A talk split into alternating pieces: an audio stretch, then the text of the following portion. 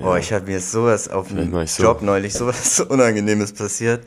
Ich hab, äh, hatte eine relativ lange, lange Anreise und dann haben sich da die anderen Kollegen von der Veranstaltung über die Anfahrtswege unterhalten, zwei Typen. Und es ging darum, wie lang ihre Anfahrtswege waren. Und ich hatte mit Abstand den längsten Anfahrtsweg. Ja. Und ich habe es mit einem kurzen, knackigen, ja, aber ich habe den längsten kommentiert und dann noch so Ja. ein halbherziges äh, Anfahrtsweg hinterhergeschoben. Naja, ist doch ein Ja. witziger Spruch. Ja, es war in dem Ambiente war es eigentlich nicht so angebracht. Ah, okay, war ein seriöses Business-Treffen. Es war ganz seriös. Und habt ihr dann wenigstens eure Pimmel rausgeholt und nochmal verglichen, Äh, ja, später. um den seriösen Anschein zu wahren? Ja. Und dabei ist rausgekommen. Ist da was rausgekommen, sogar? nee, ich möchte dachte- das Thema nicht weiter vertiefen. Ich dachte schon, da wäre noch was rausgekommen, ey. Wenn Und- ihr da alle drei mit Nacken steht, ne? Da kann man ja auch mal ein bisschen Ja. horny werden.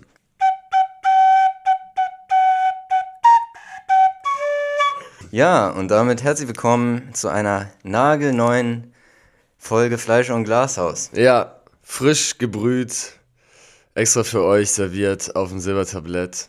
Ihr müsst gar nichts machen, außer auf Play drücken. Und wir haben jetzt mal eine ganz neue Folge vorbereitet. Also, Nicht nochmal die alte nochmal, ein ja, zweites Mal, ihr, sondern ihr seht wahrscheinlich 45 Minuten lang ist sie jetzt ungefähr. Vielleicht machen wir auch ein bisschen kürzer, vielleicht ein bisschen länger heute, wer weiß. ja, Aber es enthält dieses Mal gar keine Ausschnitte aus alten Folgen. Also machen wir ja oft, dass wir dann irgendwie sagen, okay, wir haben jetzt nur fünf Minuten aufgenommen, die restlichen 40 füllen wir auf mit irgendwelchen Best-of-Szenen aus unserem Podcast. Nee, Ja. diesmal ganz neue Gespräche. Wir waren ja gestern auf dem Bones MC Konzert.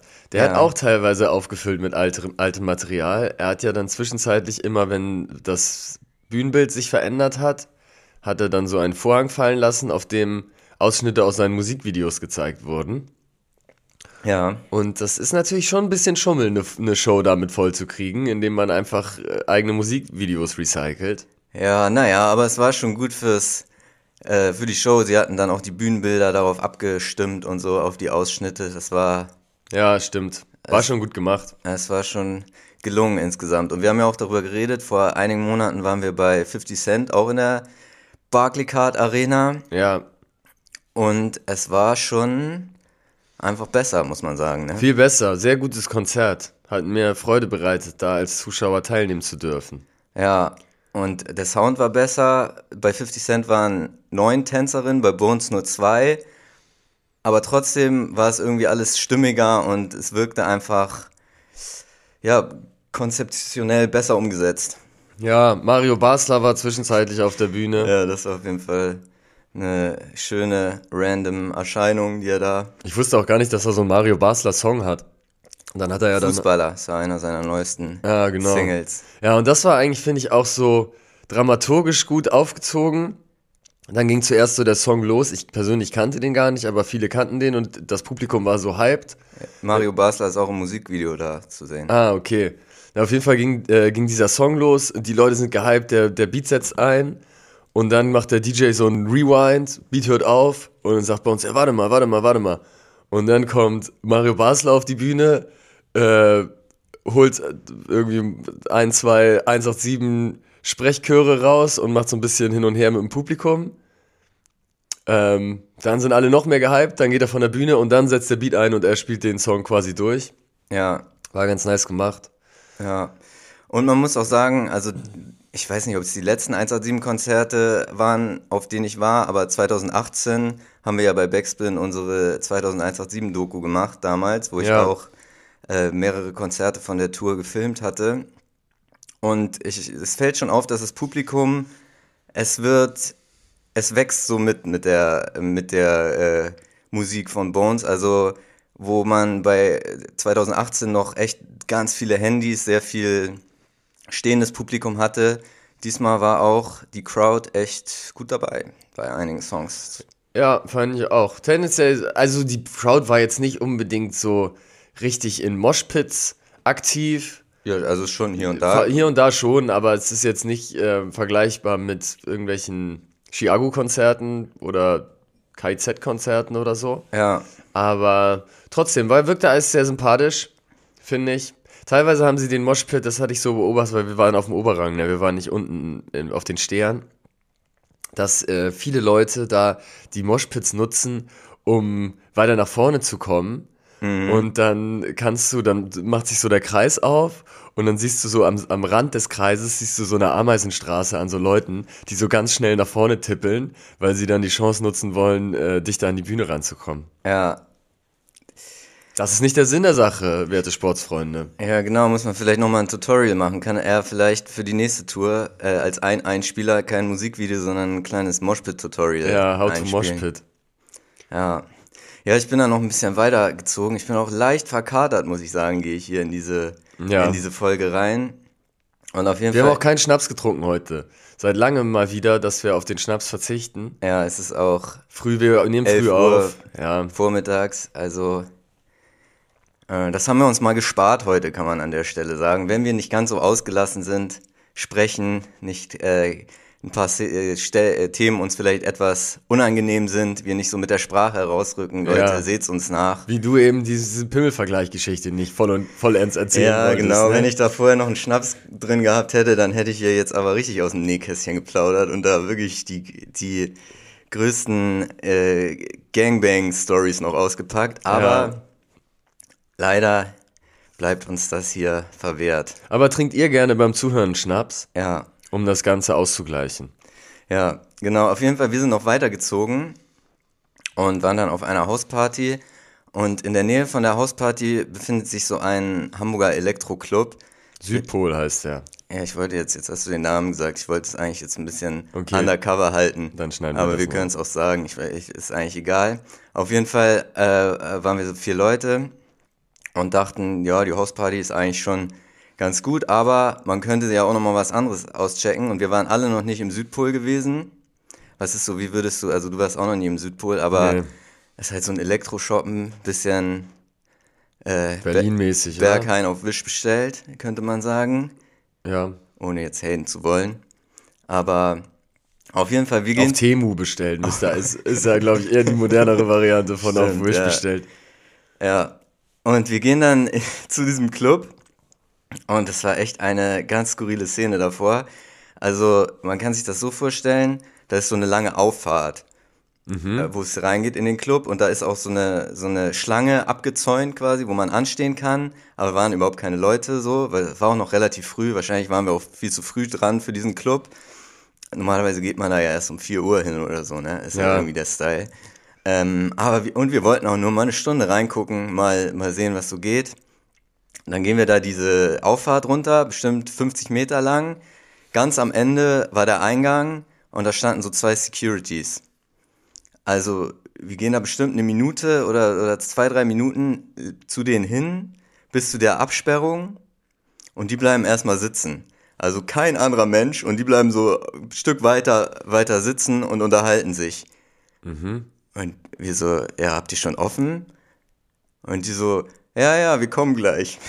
Dann führen die erstmal ja. hier Smalltalk weiter, um dann so ganz bequem aufzustehen, zu uns zu gehen. Und äh, sie sagt dann so, ja, stellt euch erstmal so hin, dass ich euch alle sehen kann. Und wir mhm. so stellen uns dann so in dieser, in dieser schmalen Absperrung so gefächert auf, für so ein Foto. Yo, hier sind wir. Wir würden gerne in den Club. Korrekt, dass du jetzt aufgestanden bist auch und, und, zu uns gekommen bist. Klar, man hat uns die 50 Meter schon genau gesehen die ganze Zeit. Hier ist kein anderer Mensch, aber klar, stellen wir uns nochmal aufgefächert hin, ist ja gar kein Problem. Ja. Und dann kam ihre Frage, die Frage aller Fragen. Frage ich dich jetzt auch mal, wie du reagiert hättest. Mhm. Mhm. Als erst war die Frage so, ja, was wollt ihr hier machen? Ja, ich will Party machen. Ja. Äh, wo gehst du denn sonst so feiern? Ich bin immer am Südpol, jede Woche. Kennst du mein Gesicht nicht? Oh, vielleicht wäre das die Antwort gewesen. Denn, also wir meinten so, ja, wir gehen jetzt nicht so viel feiern. Und irgendwie ist auch in dieser Situation äh, so skurril, dann plötzlich in so einem Bewerbungsgespräch da geraten zu sein. Und dann haben wir so ein paar, äh, paar Clubs aufgezählt. Eine Freundin meinte, hier äh, Bootshaus in Köln. Das kann ich an dieser Stelle auch mal muss ich das leider auch leaken, muss ich sie entlarven, hat sie später selber aufgedeckt, dass das eine Lüge war, tatsächlich. Guter Laden, Bootshaus in Köln. Warst du schon mal da? War ich schon häufig da. Da gibt's immer auf der Dimexco die UMR Aftershow Party. Da habe ich sie alle schon gesehen. Da habe ich hier unseren äh, guten Freund Oli P. habe ich da schon live gesehen, zweimal. HP Baxter, Scooter habe ich da schon gesehen. Also da bin ich wirklich, ähm, es ist, da gehe ich ein und aus im Bootshaus in Köln, Ja. könnte man sagen. Auf jeden Fall es wurden dann auch so ein paar Clubs genannt, aber es reichte ihr irgendwie nicht. Sie sagte, ja, wo geht ihr feiern? Man muss auch, man, geht, man geht auch feiern. Es wurde immer wieder wiederholt, diese Frage. Ja. Und dann haben wir irgendwann so gesagt, so, wie, was ist denn das hier für ein Gespräch? Willst du uns reinlassen oder nicht? Ja. Dann hatten wir auch nicht die, die richtige Ausdauer da wahrscheinlich gehabt, um ihr ähm, Bewerbungsgespräch da seriös zu beantworten. Ja. Und dann, Wurde die abgewiesen? dann wurden wir tatsächlich beim Südpol abgewiesen. Alter.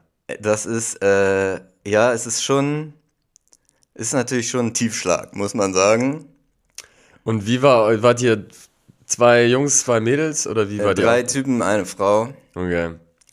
Ja, aber eigentlich, ich weiß auch nicht. Es war, es war einfach ganz skurril und immer wieder, wo geht ihr denn sonst feiern? Wo geht so, äh, Warum?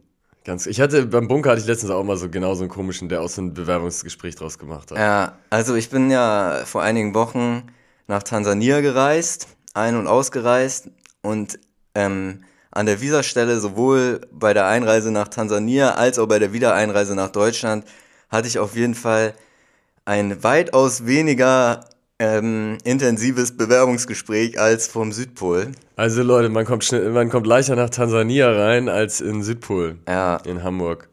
Ja, Ja. komisch, Alter, was ist da los? Aber das ist, das ist so ein, so ein Problem von Türstehern und Türsteherinnen im Allgemeinen, ne, dass die sich zu wichtig nehmen. Ja, ja, und es ist auch so, dieses, lasst uns nicht rein, es ist ja okay, so, klar, ich bin schon der Meinung, dass wir auf jeden Fall da eine, eine gute Party-Crowd wären, also, Ja. dass, äh, man weiß ja, wie man sich verhält auf solchen Partys, nur wenn man jetzt nicht, jetzt, jetzt nicht da hier Ego, Pal und alle aufzählen kann oder welche Clubs es gibt, da so, wo man da, nur wenn man da nicht jede Woche jetzt drin ist und da so ein, so ein Lebenslauf an Clubs vor, vorweisen Ganz kann, komisch. kann man ja wohl trotzdem Party machen. Und wo fängt man denn an? Also ich ab, angenommen, ich bin jetzt einer, der da wirklich einsteigen möchte und Ja. sich jede Woche will ich mir die Pillen rein, reinfetzen und von Freitags bis Sonntags durchgehend in diesen Elektroschuppen hängen. Ja. Angenommen, ich bin so einer. Wie steige ich denn dann ein? Wenn es dann das erste Mal sagt, ja, jetzt zähl es mal ist deine total Clubs auf. elitär. Ja. Es ist richtig elitär. Gerade diese, äh,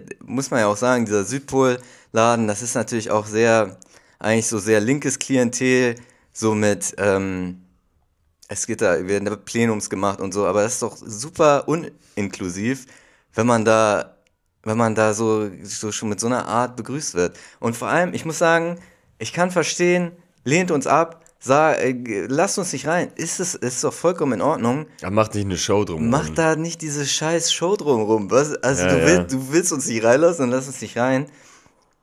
Dementsprechend, ähm, äh, ja, war es aber trotzdem wahrscheinlich dann im Nachhinein sogar lustiger, als da drin gewesen zu sein, sich diese, diese Abfuhr da abzuholen. Aber ihr seid dann noch weitergezogen auf den Kiez, ne?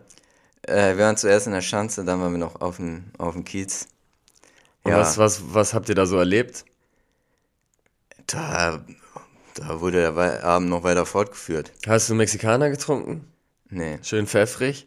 nee. Hatte ich auf äh, Malta, ein Lokal, entdeckt. Krass, ich dachte, Mexikaner wäre eigentlich so ein Reeperbahn-Ding. Ja, haben wir dann auch, haben wir sie angesprochen, gesagt, das ist doch ein absolutes Hamburger Ding, was schenkt ihr hier den Mexikaner aus? War ihr gar nicht bewusst und der war auch nicht lecker, muss ich sagen, nicht gut geschmeckt. Maltesischer Mexikaner, nehmt euch davor in Acht. Ja.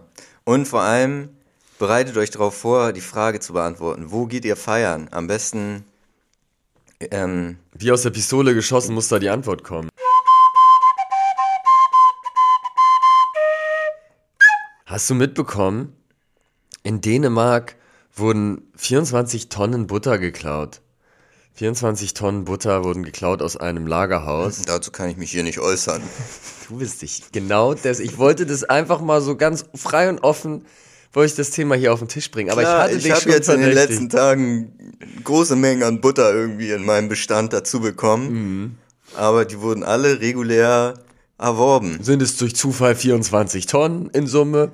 Naja, naja es, ist, es ist, sag ich mal, es sind mehrere, schon mal mehrere Tonnen. Mhm. Zwischen 20 und 30 Tonnen sind es auch, aber äh, es ist ja wohl nichts Ungewöhnliches, Ja. oder? Was mich jetzt verdächtig, verdächtig macht. Da.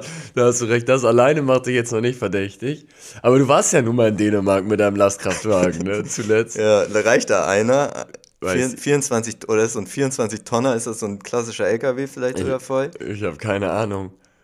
Ich kann das überhaupt nicht einschätzen, ob das jetzt 100 LKWs sind oder ein halber. Das Mhm. könnte alles sein, meines Erachtens. Ich glaube, das war so eine Robin Hood-Geschichte. Gerade der ist danach nach so durch die, durch die Projects gefahren, durch die armen Viertel und hat da die Butter verteilt an die, an die Leute. Könnte großer, großartige Aktion, muss ich sagen. Ja. Butter for the people. Butter for the People war da das Motto wahrscheinlich. Könnte sein. Ich frage mich, was da der Hintergrund ist. Ich finde auch diese elitären Kreise, die immer mit ihrer Butter und die Butter Mhm. ist nur für uns, das ist das große Problem. Ja, komm, hat man ja, ich bin ja hier in Uhlenhorst, was ja sowieso auch so ein sehr elitäres Viertel ist. Mhm, Auf der Uhlenhorst. Auf der so. Uhlenhorst bin ich hier Sagt zu, äh, zu Hause, wo die Leute dann teilweise, oh, guck mal hier, meine Kerrygold. So laufen sie ja durch die Straße. Ja, ja. Ach, aber bei, bei ihnen ist noch ungesalzen. Ich habe hier schon die gesalzene. Und dann wird so geflext, ne, mit Ja, der Butter ja, immer. natürlich.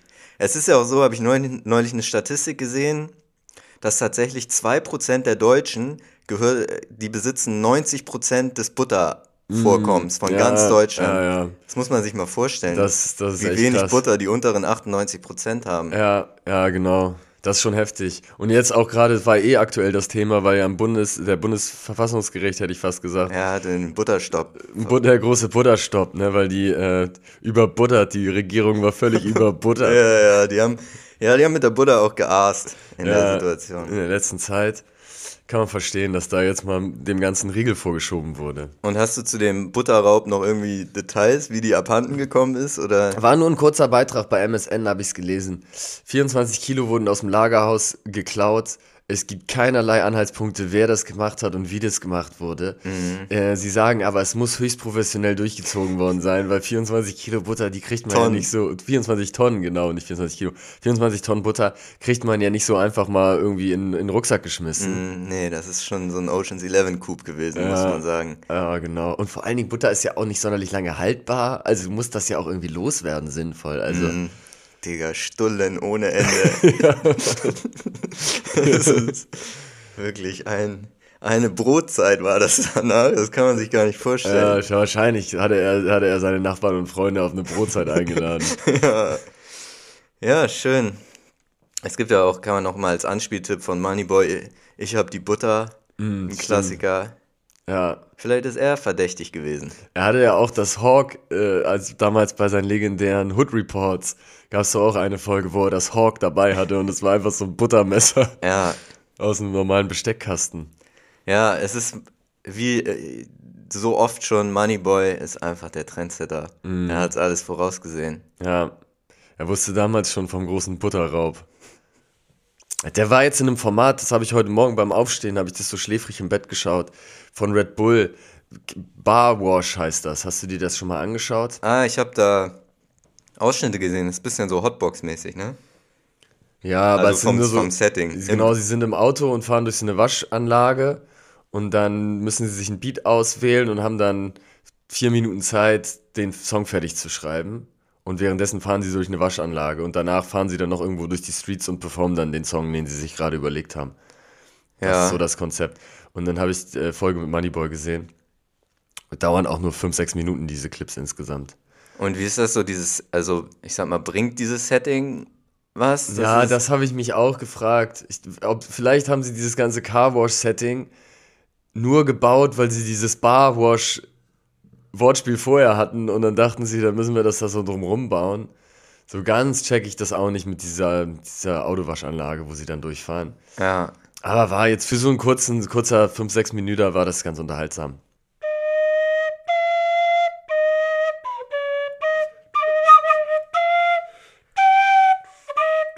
Willst du denn zehn knackige Fragen beantworten? Okay, let's go. Wohnst du noch oder lebst du schon? Ich lebe schon. Alles Müller oder was? Nein. Ist der neu oder mit Perwoll gewaschen? Der ist neu. Lotto King Karl oder Chico der Lotto-Millionär? Boah, absolut Lotto King Karl, nur der HSV. Leider haben sie ihn ja ein bisschen gechast, aber ich hoffe, dass es da irgendwann zur großen Versöhnung kommt und man vielleicht am 34. Spieltag zum Aufstieg dann nochmal Lotto im Stadion sieht, Hamburg meine Perle live performt. Womit kennst du dich aus? Ich kenne mich aus mit Flaggen. Womit kennst du dich nicht aus? Boah, Chemie bin ich richtig schlecht, Literatur auch nicht meine Stärke. Was ist dein Tagessatz für Schabernack? Fünf Einheiten. Sollte Fat Comedy Oliver Pocher nochmal klatschen? Zumindest sollten sie gemeinsam in den Boxring steigen und das austragen. Oder MMA ins, ins Oktagon. Team Roos oder Team Bushido? Bushido. Du veranstaltest ein Festival. Wer ist der Headliner? Jill Ofarim, Till Lindemann oder P. Diddy? Das ist eine gute Frage, aber Jill Ofarim ist es schon für mich persönlich. Also rein musikalisch jetzt bewertet. ja. Die haben sich ja alle drei privat jetzt nicht unbedingt mit Ruhm bekleckert. Ja, ja, es ist nur aber rein nach Musik gefällt mir persönlich also Jill privat Ofarim. haben sie sich nicht mit Ruhm gekleckert. aber Doch, haben sie auch, aber ich habe da nicht war viel jetzt von eine rein musikalische Frage eigentlich. Genau, weil für mich ist halt musikalisch Jill Ofarim die Nummer eins. Ja. Also jetzt nichts gegen Till Lindemann und, und P. Diddy, ne? Da Gar nichts, Gott bewahre. Nichts gegen die beiden. Weil also du kennst es ja, wie wirklich. schnell das geht, dann Ja, haben die irgendwas ja. auch, dann kommt wieder ein Schnipsel von Fleischer und Glashaus, wird das irgendwie falsch zusammengeschnitten. Nein, nein, so wirklich gar, war es Nee, gar nicht gemeint. so das ist alles, man wählt da aus den besten Musikern einfach aus. Ja, genau. und dann, hat man die Qual der Wahl. Es ist ja nicht die Entscheidung gegen jemanden, sondern eine Entscheidung für Mhm. jemanden. In diesem Fall Jill Ofarim. wenn man könnte, würde man alle, wäre das das Line-Up. So, Ja, dann wären das alle drei. Man muss sich ja manchmal mal- entscheiden. Ich Ja. musste mich jetzt entscheiden, ne? Alles klar, das waren zehn knackige Fragen an dich. Geil, gute Fragen. Auch so ein bisschen mit Bezug auf so Werbeslogans teilweise, mit Ja. der Pavol-Frage und so. Stimmt, eigentlich wollte ich, hatte ich mal die Idee, zehn Werbeslogan-Fragen zu machen, aber es gibt, glaube ich, nicht mehr. Es gibt nur die, ne? Wie merkst du dir die 01099 oder was? Sechs, wie ist Null- sie? Scheinbar habe ich sie mir nicht gemerkt. 88 ist die Oma, Mhm. elf Mann hat die Fußballmannschaft.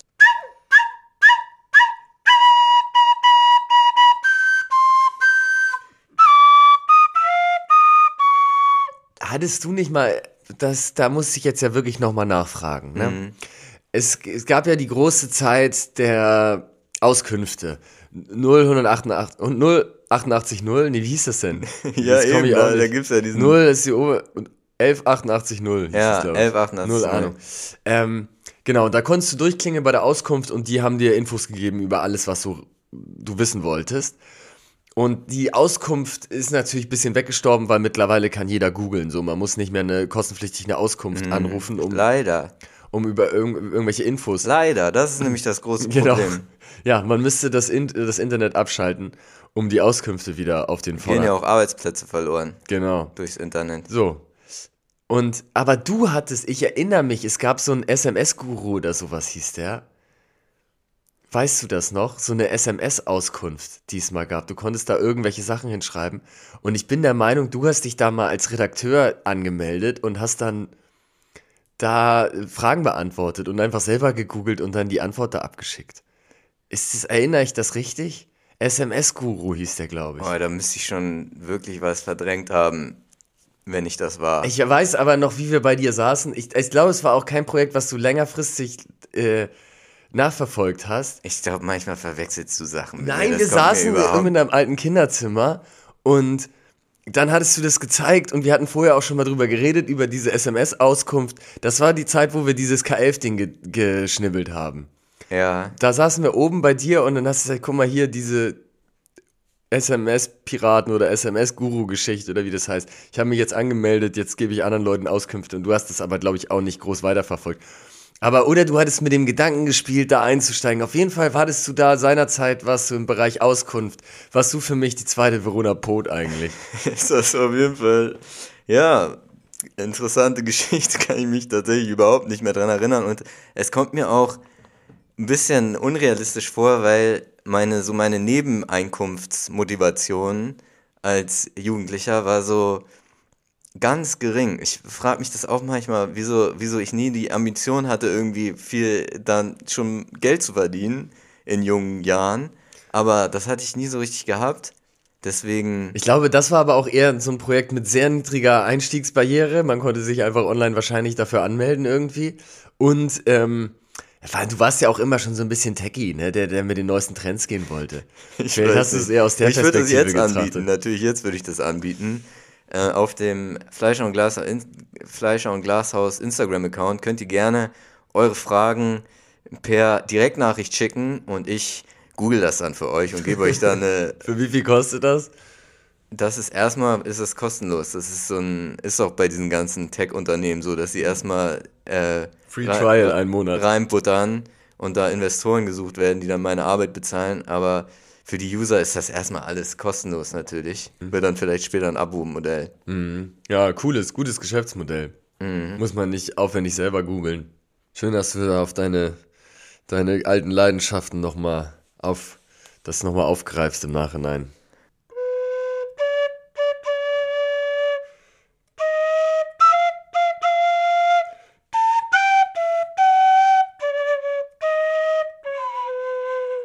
Ich habe ja in den Jan Ulrich Podcast, hast du letzte Woche von erzählt, habe ich reingehört, mit Matze Hilscher bei Hotel Matze. Ja, Und äh, ja, Jan Ulrich hat ja in der letzten Zeit so komplett aufgerollt mit seiner Vergangenheit, könnte man sagen. Er hat zum ersten Mal das Doping wirklich gestanden.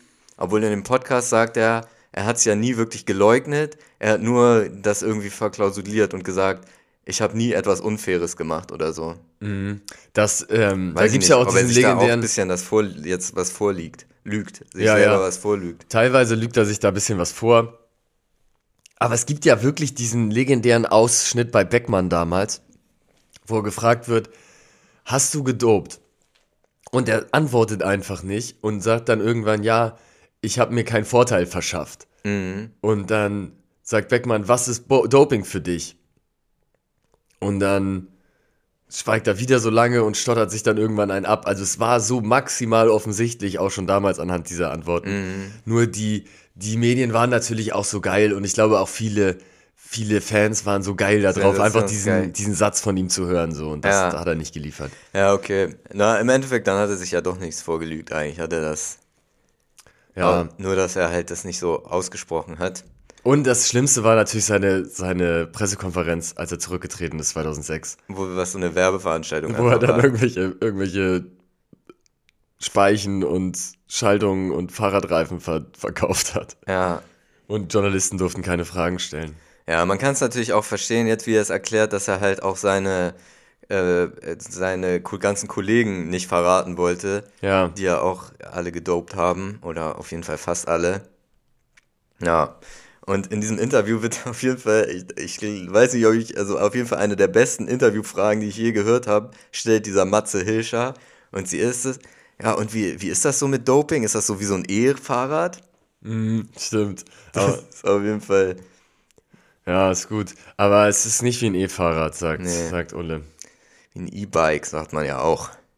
Ja. Und es ist auch gut, dass er reist, er zieht keine Leute mit rein, ne? Er bezieht sich das alle, er bezieht das alles nur auf sich. Ja. Schon auch nachvollziehbar, das Argument. Damals konntest du wahrscheinlich nicht auspacken, ohne dass du dann auch über andere hättest auspacken müssen. Was ja auch viele dann gemacht haben. Die waren dann ja so Whistleblower wie dieser Tyler Hamilton und so, der bei Armstrong im Team war und dann ähm, quasi alle anderen direkt mit reingezogen hat. Ja. Was auch nicht sonderlich ehrenwert ist. Und ich hatte, eine Sache ist mir auch aufgefallen, das geht jetzt so ein bisschen in die, in die Psychoanalyse. Also das muss man natürlich alles mit, mit Vorsicht genießen, solche Theorien, aber er hatte dann auch über seine Drogensucht gesprochen und über seine Alkoholsucht Ja. und, und wie er das alles dann losgeworden ist. Und dass er natürlich schon, merkt man ja, ist er, er ist schon ein Mensch, der immer so nach den Extremen ähm, strebt, ganz krass. Also, da haben wir letzte Woche schon drüber geredet, dass er mehrere hundert Zigaretten am Tag geraucht hat, mehrere auf einmal und auch auf jeden Fall Kokain, Alkohol, äh, war alles dabei bei ihm. Und dass er jetzt natürlich also immer so auf der Suche nach dem Kick ist und jetzt hat er aufgehört, er hat alles gestanden, er ist wieder groß in den Medien, es gibt mehrere Dokus, er ist sozusagen erfolgreich, kann man ja, also er wird ja auch eine Menge Geld verdienen damit, er, er führt viele oft beachtete Interviews und ich denke mir so für ihn, er, er sagt dann natürlich auch, okay, man muss das irgendwann dann, dann loslassen und sich frei machen von dem ganzen Druck und diesen, die- diesem Drang nach dem High. Aber Ja. jetzt verschafft er sich natürlich durch diesen Schritt in die Öffentlichkeit auch wiederum so ein High. Also das, das ist ja super Mhm. krass, muss ja ein super krasses Gefühl sein, wenn man einfach so eine spannende Geschichte erzählt, die jeder einem zuhört. Man mit einer Amazon-Doku kriegt man hunderte Nachrichten. Ähm, man äh, Wahrscheinlich auch wieder sehr viel Zuspruch. Also es wird ja, Ja, ja, grundsätzlich sehr positiv aufgefasst. ja, auf jeden ja, also ich wüsste gar nicht, gibt's ja auch jetzt nichts zu kritisieren, oder? Nee. Also was ich finde ich schon ähm, eine Frage, die man auch hätte stellen können, meines Erachtens, ist, ob es nicht auch wegen des Geldes ist, das jetzt zu machen. Ne? Weil letztes Jahr kam ja auch schon eine sehr gute Doku-Reihe über ihn raus von der ARD, wo er dann nicht gesprochen hat und damals schon mit dem Verweis, okay, ich mache da was eigenes sozusagen. Und von Amazon wird da ja natürlich, also ich, vermutlich ein Argument, das zu machen, jetzt quasi rein Tisch zu machen, wird auch gewesen sein, dass er gutes Geld von Amazon dafür bekommen hat. Ja. Und dass Amazon die Doku nicht gemacht hätte, wenn da kein Do Doping gesteht, sozusagen. Ja, Was ja auch logisch ist. Ähm, ja, das ist, finde ich, ein Faktor, den kann man jetzt ja auch nicht außen vor lassen. Ja, bin ich auf jeden Fall gespannt. Also, da hat die Öffentlichkeit natürlich überhaupt nicht das, den Anspruch oder das Recht darauf zu erfahren, wie es jetzt persönlich in seinem Kopf weitergeht, aber wie man das so mit, äh, miterleben wird, hoffentlich bleibt er natürlich auf der geraden Bahn und kann sich vielleicht irgendwie eine zweite Karriere aufbauen. Oder Und was mich auch noch, was, welche Frage ich auch noch gerne gehört hätte, ist, wie sieht's finanziell aus? ja, nach der Amazon-Doku sieht es finanziell Ja, auf jeden Fall, geht's wieder nach Mallorca mit 80 Stangen Camel, würde ich sagen. Aber Ah, braucht kleiner man- Spaß, Ulle, kleiner Spaß. Der hat ja so, ohne irgendwas zu verdienen, über wirklich, ja, wahrscheinlich ah, mindestens ein Jahrzehnt auf komplett großem Fuß gelebt. Ne? Also entweder der hat sich so dumm und dämlich verdient als Radsportprofi. Er hatte doch richtig kranke Deals, oder? Mit ARD, so Exklusivdeals und so. Ja, aber nur wenn- ohne, ohne noch zu arbeiten, nur mit dem Privatjet hin und her zu fliegen, Finker auf Mallorca, dann diese Drogensuchtprobleme und so. Also der hatte schon echt einen extrem teuren Lebensstil. Dann Betty Ford Klinik äh, und so ein Kram, viel mit äh, Prostituierten und so gab es ja auch immer Geschichten. Also der wird schon sehr auf großem Fuß gelebt haben. Ja, Aber ja, wahrscheinlich Am Amazon-Doku äh, füllt die Kassen wieder auf. ja. Ja, hoffen wir, dass er nach diesem High nicht wieder abstürzt. Ja, weil er kann auch nicht, äh, in der Radsportszene ist er immer noch ein Persona non grata, ne? Man würde ihm ja wünschen, dass er jetzt vielleicht als Radsportexperte oder sowas bei Eurosport das macht, so ähnlich wie Boris Becker beim Tennis ja Wird auch. es nicht, ist es nicht möglich? Kann ich, kann ich mir nicht vorstellen, ehrlich gesagt. Wer weiß, vielleicht kann er sich jetzt dadurch rehabilitieren. Aber, also, ich glaube, er ist zumindest in diesem ganz, bei den Veranstaltungen an sich ist er, glaube ich, nicht erwünscht. Er würde da sicherlich keine Akkreditierung bekommen. Ist es so, äh, Lance Armstrong auch zum Beispiel Persona non grata? Ja, Gibt es dann überhaupt äh, so Radsportlegenden, die da irgendwie noch einen guten Stand genießen? Nee, ich glaube nicht so richtig. Es gibt ja diesen, wie heißt der denn nochmal? Der nie überführt wurde, ein Deutscher, der jetzt auch als, als Experte dabei ist. Jens Vogt heißt der, glaube ich. Der, aber von dem es auch so ganz katastrophale Interviews gibt, weil er war damals der Sprecher der Radsportgemeinschaft, ähm, als diese ganzen Doping-Sachen aufgeflogen sind. Und er meint, er glaubt da alles nicht dran und das stimmt doch alles nicht. Und wir Athleten, wir stehen zueinander. Ja, Und da gab es dann da gebe ich ihm ja ein Stück weit recht. Ja. Da gebe ich ihm auch Aber- das, was Jan Ulrich, das hat er jetzt gesagt für seine Doku, aber eigentlich war der Mann ja sauber, das weiß man ja. Ja, genau. Ja, ich frage mich auch, was so ein Radsportexperte, was, was sind so seine Facts, die er dann droppt? Oh, schnell, der tritt extrem Der- schnell in die Der Pedale. tritt jetzt ordentlich in die Pedale rein, ne? Und jetzt muss er ein bisschen, weil jetzt geht's ja gerade nun mal bergauf. Nein, man muss ja schon sagen, Radsport ist ja auch schon sehr strategisch, ne? Du hast ja dann das, die Ausreißergruppe, dann hast du das äh, Hauptfeld, dann haben die Teams haben immer Leute, die dann Helfer sind und andere Leute, die sind eher Sprinter. Dann hast du Leute, die fürs Bergtrikot fahren. Dann hast du sehr viel ähm, auch so Helikopter- und Drohnenaufnahmen und dann wird berichtet, was in dieser kleinen Stadt wird hier die, die, weiß ich nicht, gibt's eine Mühle und da wird immer noch Mehl gemahlen. Und äh, hier diese, dieser Ort wurde bei der Tour 1969 schon mal durchquert und so ein Kram. Also du Hier kannst ja wurden viel so. 2023 24 Tonnen Butter geklaut in der Lagerhalle. ja, genau. Solche Side-Facts werden dann gedroppt. Ja, also da gibt's schon auch viel zu erzählen. Also, aber das sind ja jetzt eher kulturelle Sachen. Genau, die da noch dazukommen. Aber ich hatte die Radsport-spezifischen hatte ich ja am Anfang erzählt, in welche Richtung das gehen kann. Da kann man schon was sagen. Pedale, Scheidung.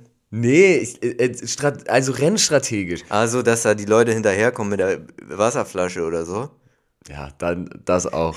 Aber ich sag mal, Ich kann mir das wirklich gar nicht Nein, also- vorstellen, was ist da Rennst es gibt dass ja. man sich zurückfallen lässt und so. Aber Ja, genau. Das, es gibt ja meistens bei fast allen Tour de France-Etappen gibt es eine Ausreißergruppe.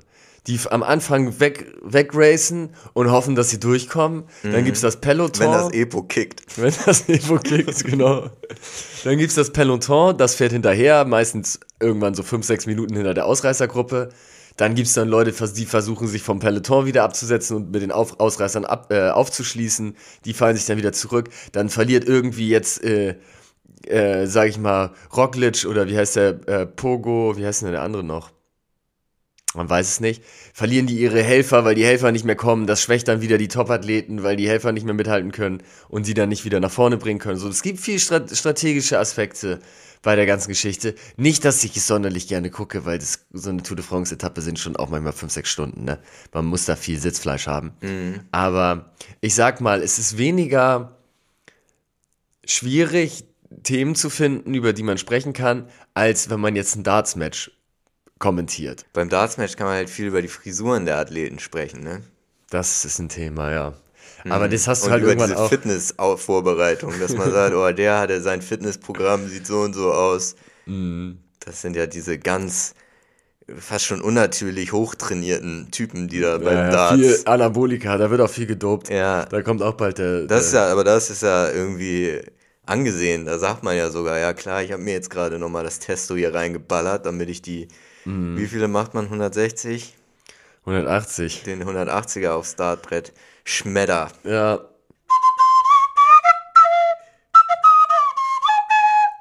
Ich habe ja so eine Doku gesehen, ne? Vor zwei, drei Tagen bin ich durch Zufall. Da saß ich hier auf der Couch, hatte nicht groß was vor und bin dann so bei YouTube gelandet, bei so einer ZDF-Dokumentation. Beziehungsweise, ich glaube, es war eine gekaufte Dokumentation. Die lief auf jeden Fall über den ZDF-YouTube-Kanal, war aber im Original auf Spanisch und dann auf Deutsch übersetzt. Und Sponsored bei ZDF. womöglich sponsort, sponsort bei ZDF. Da holst du dir immer die alten Geschichten wieder raus. Ne? Und zwar heißt es Gefängnis ohne Wärter in Bolivien. Und es ging um einen Dude, einen Journalisten, der hat sich in ein Gefängnis in Bolivien einschleusen lassen. Und dieses Gefängnis ist riesengroß, besteht aus mehreren Trakten. Und der PC4 ist der berüchtigste Trakt. Da gab es nämlich 2006 so eine Revolte von einem ähm, Insassen angeführt. Und seitdem sind in diesem Gefängnistrakt 2800 Insassen und es gibt keine Wärter mehr. Und die organisieren sich komplett selber.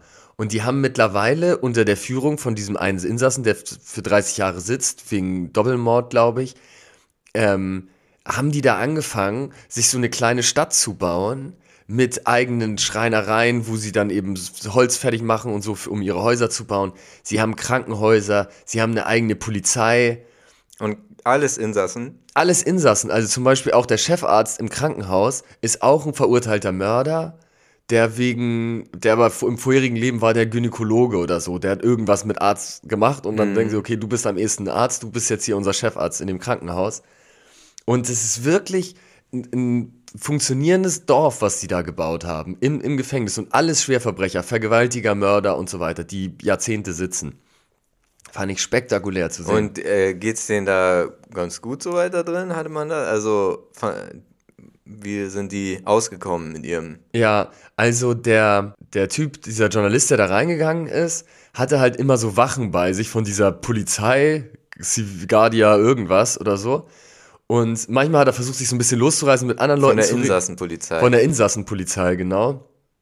Ähm, insofern war, hat er, glaube ich, teilweise auch so nur die guten Sachen zu sehen bekommen und dann hat er aber auch mit einem geredet, der ein Auge verloren hat und so. Also das ist, glaube ich, schon rough, da auch äh, durchzukommen und es wird nicht alles von dieser Insassenpolizei gecheckt sozusagen. Aber es wirkte schon überraschend gut organisiert und friedlich. Abends werden dann, äh, kommen dann die ganzen Frauen, ähm, quasi, die dann da zum Übernachten mit ihren Männern da gemeinsam in Wohnungen wohnen, in diesem Gefängnis und dann tagsüber draußen sind und irgendwo arbeiten. Ach, Das ist ja. Dann gibt es mehrere Restaurants da und so. Also es ist wirklich einfach wie eine kleine Stadt. Und die bekommen dann einfach Essen geliefert, so ganz normal. Ja, also die verdienen auch selber Geld, haben natürlich, glaube ich, Kohle, dass sie von, die sie von draußen bekommen, müssen teilweise auch Miete zahlen. Also wenn du da schöner wohnen möchtest, zahlst du halt Miete im Gefängnis, um eine, um eine Wohnung zu haben. Dann gibt es ein Gefängnis im Gefängnis für die Leute, die sich nicht benehmen können. Also es gibt einfach einen Knast da drin, wo du reingesperrt wirst. Also es ist ganz absurd. Ja, aber eigentlich geile Story. Ja, finde ich auch. Echt interessant. Guckt euch gerne an. Verlinken wir euch.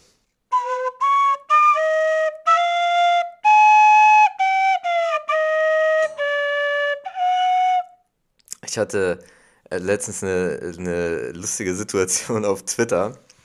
Und zwar, ich, äh, wie man, wenn man den Podcast regelmäßig hört, ja schon weiß, habe ich so ein Fable für Deutschrap-Gossip. Ja. Und das verfolge ich unter anderem auch Twitter, auch auf Twitter, beziehungsweise auf X. Es gibt im Deutschrap-Beef-Zirkus, sage ich mal, ja gerade im Moment so äh, ein Beef, den man, man könnte sagen, so Team Bushido gegen Team Roos und Flair. So, die, die sich Ja. gegenseitig in Podcasts und Streams und auf Tracks dissen und äh, ja, hin und her ähm, battlen einfach. Und zu diesem Bushido-Team gehört äh, seit neuestem auch der Blogger Marvin California, Ja. den ich äh, auch nicht besonders mag. Mit dem hat er gemeinsam einen Podcast jetzt. Er hat einen Podcast und Marvin California auch, also ich wirklich gibt es einige Punkte, die man auf jeden Fall an ihm kritisieren kann, unter anderem, dass er auf jeden Fall ein großer Trump-Supporter ist. Ähm, und den habe ich aber auf Twitter, will ich mir natürlich trotzdem reinziehen, gerade vielleicht deswegen, weil er mir unsympathisch ist, was er so postet. Und ich bin auf Twitter auch überhaupt nicht aktiv. Ich, ich, äh, ich äh, reposte und like da manchmal einfach Sachen, um die so zu supporten, irgendwelchen politischen Kram oder so, aber ich poste da einfach nicht selber. Auf jeden Fall, äh, einmal habe ich mich hinreißen lassen zu einem Kommentar unter Marvin California, ähm, weil er hatte im Rahmen seines Beefs mit Flair, hat er irgendwann mal gesagt, ich reagiere jetzt gar nicht mehr auf Flair. Flair ist gestorben für mich. Ich nehme ihn überall raus aus meinen Headlines. Ich rede nie wieder über ihn. Ja. Eine Woche später hat er dann aber wieder ein Video über ihn gemacht. Und das habe ich dann äh, angemerkt. Äh, und ich wurde direkt geblockt von Marvin California. Also ich habe nur wirklich nur geschrieben, irgendwie hast ja lange durchgehalten ohne Flair. Ha. Und dann habe ich mir ähm, einen zweiten Account erstellt und um mir Auch ich habe Fake-Accounts. auch ich habe Fake-Accounts, um mir das anzuschauen. Und dann ähm, habe ich äh, den immer ab und zu benutzt, auch neulich. Und dann habe ich, äh, hatte Marvin California so eine Auseinandersetzung mit Jesus, das ist auch ein Rapper, der eher so in der, auf der anderen Seite im Team Roos Flair mit dabei ist. Der jetzt im Live-Battle antritt gegen Cassius Clay, glaube ich. ja, genau, wenn wir rauskommen, gestern ist er angetreten. Ja, aber meistens ist es Also- erstmal Pay-Per-View. Wahrscheinlich kann man sich's noch nicht anschauen.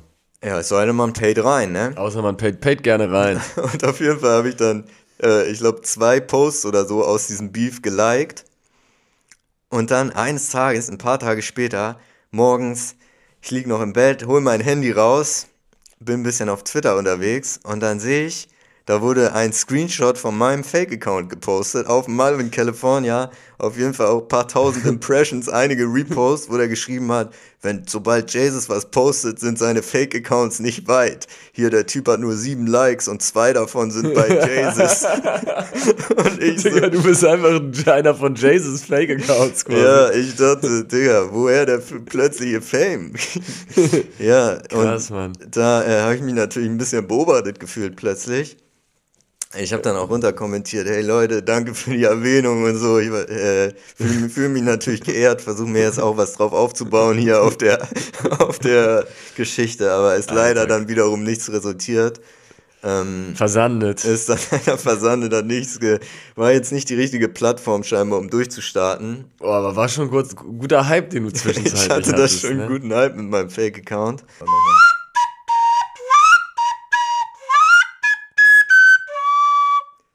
Was ich ja zuletzt immer, ich weiß gar nicht, wie es dir so geht, aber ich hab's ja immer häufiger, dass die Leute zu mir kommen und sagen, sag mal, wie häufig kommt er denn jetzt raus, der Podcast? Fleischer und Glashaus, der wöchentliche. Ja, Wie häufig erscheint er? Und dann ist meine Antwort meist, ich habe da mir mittlerweile meine Standardantwort, das wird mir so häufig gefragt, ich habe da meine Standortantwort okay, ja, das ist ganz gut parat jetzt auch mal für mich, weil ich komme da immer ein bisschen ins Straucheln. Genau, dann sage ich immer, Auf wöchentlicher Basis. Ah, okay. Lautet dann meine Antwort. Okay. Ne? Und wenn dann nachgehakt wird, es ist ja dann auch. Auf wöchentlicher Basis. Wie komme ich da ran? Wie komme ich da ran jede Woche? Also wie kriege ich das mit? dir einfach jede Woche an. Verdammt nochmal. Ja, Sag ich dann. Viele sagen dann auch, na, es ist ja nun mal so, ich habe ein Spiegelabonnement, das kommt Mhm. donnerstags zu mir nach Hause und dann kommt nochmal einmal dienstags vormittags kommt Bofrost. Ja. Das sind so die beiden Sachen, die ich pro Woche konsumiere in, in Mhm. Form von Medien und in, in Form von Speisen. Ja. Wie passt es da noch rein, dass da noch ein anderes wöchentliches Produkt rauskommt? Wie kriege ich das noch in meinen Wochenplan mit aufgenommen? Und da sind wir clever gewesen, weil wir haben gesagt, klar, wir wissen, Dienstag kommt Spiegel, Donnerstag kommt Bofrost. Umgekehrt? Umgekehrt, also Dienstag und Donnerstag sind die zwei Tage, glaube, die schon busy umgekehrt. sind. Und Vielleicht. deswegen kommen wir auf den Sonntag. Wir Ja. kommen auf den Sonntag. So ist es. Wir kommen auf den Sonntag raus. Klar, ihr hört euch das Sonntag an direkt. Und dann habt ihr immer noch die Möglichkeit, euch dienstags und, und, und donnerstags um andere Sachverhalte zu kümmern. Das ist das Geniale daran. Alles klar, dann würde ich sagen, probieren wir es doch alle gemeinsam mal nächsten Sonntag aus. Yes. Ciao. Tschüss.